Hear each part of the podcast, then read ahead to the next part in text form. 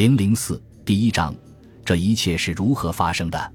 当变革有可能成为现实时，促使苏联体制崩溃的大多数人，虽不是所有人，曾是这一体制的参与和受益者，一些还是高层人物。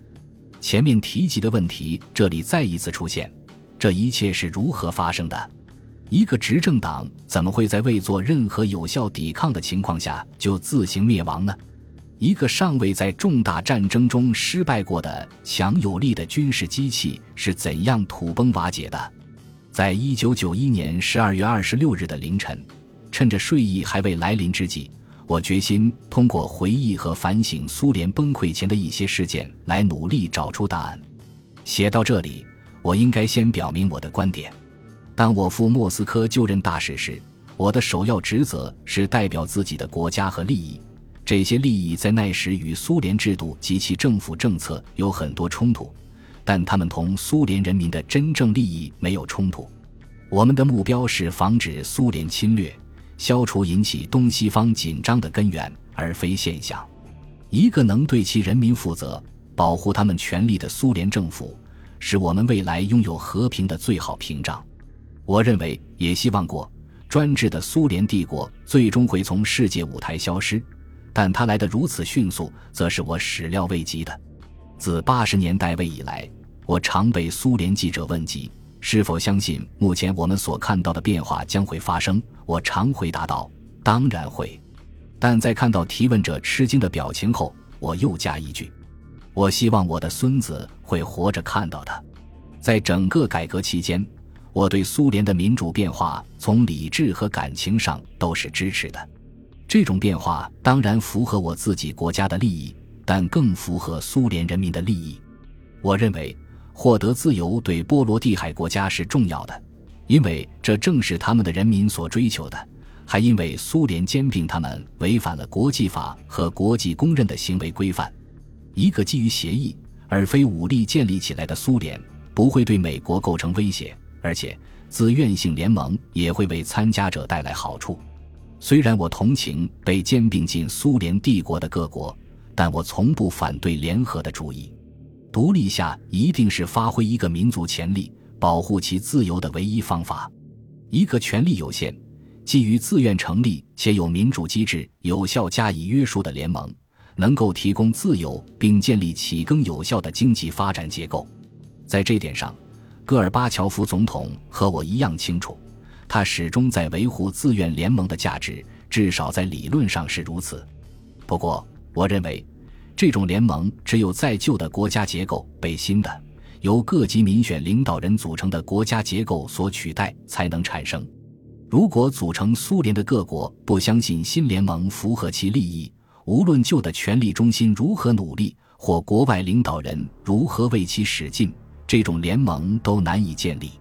在我看来，民主是试金石，它的定义不仅是指自由选举，而且还指政府工作体制权力有限，遵守法律规则，保护民众和少数民族权益。作为一个美国人，我毫不怀疑，这样的国家，无论它是由几个国家组成的联盟，还是一个较小的民族国家，都将是我们的朋友和潜在的伙伴。一个独裁或专制的国家，无论大小，无论是左倾还是右倾，都是个问题。这一问题直接影响其人民，最终影响到我们大家。制定目标是一回庭，实现这一目标则是另一回事。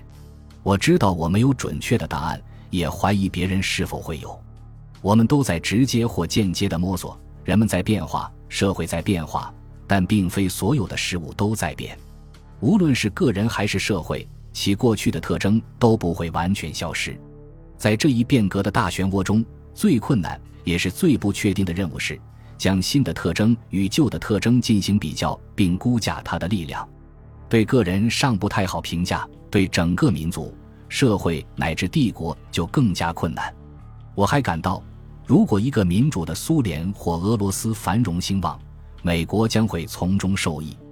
我从不赞成一些观察家所说的俄罗斯衰弱符合美国利益的论点，即使我们这样希望，我想我们也不一定能做到。我还认为让俄罗斯衰弱下去是愚蠢的。如果民主取胜，那么一个强大的俄罗斯是有益于我们大家的。如果民主失败，那么俄罗斯就会经历曾导致苏联灭亡的那许多弱点的折磨。不管怎样，这是俄罗斯人必须做出的选择，美国人不能为他们做出决定。